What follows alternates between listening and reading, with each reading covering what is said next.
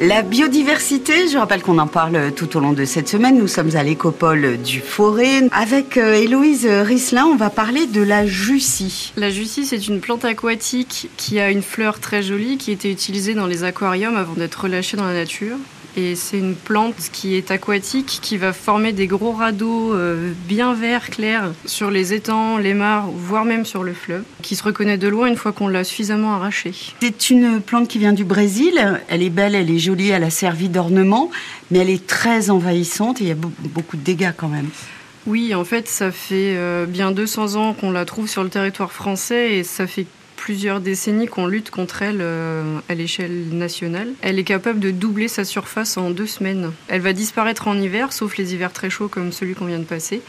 Et après, euh, sur toute la saison de l'été, là, elle est en pleine explosion en ce moment, donc juillet-août. Elle commence à fleurir. Elle peut recouvrir une surface d'eau très très rapidement. Elle peut étouffer carrément une mare ou en étang très rapidement. Le problème de la jussie, c'est que c'est une espèce exotique envahissante, donc qui rentre en compétition avec toute la biodiversité locale, qui prend sa place et qui annihile en fait toutes les autres. Et oui, elle est capable de recouvrir un étang sans problème. Comment vous partez à la chasse à la Jussie Enfin, il y a un cadre réglementaire, on ne peut pas faire n'importe quoi avec. Donc, si on la connaît bien et qu'on sait comment faire, on le fait. Sinon, on s'adresse aux professionnels.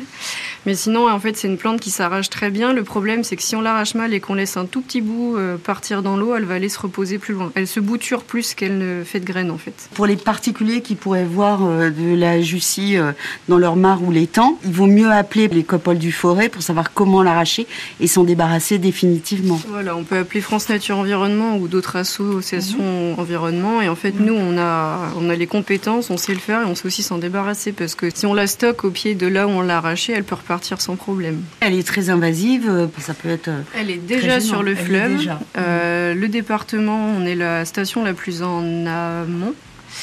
Et en fait, il faut qu'on lutte contre elle, parce qu'elle est vraiment capable de recouvrir l'ensemble du fleuve. Et son problème, c'est qu'elle va empêcher euh, les poissons de circuler, de se reproduire. Donc ça empêche la pêche, par exemple. Ça va aussi empêcher les oiseaux de nidifier sur les berges. On parlait de la sterne dans la semaine. La sterne, s'il y a de la justice sur la berge, elle ne pourra pas faire ses œufs.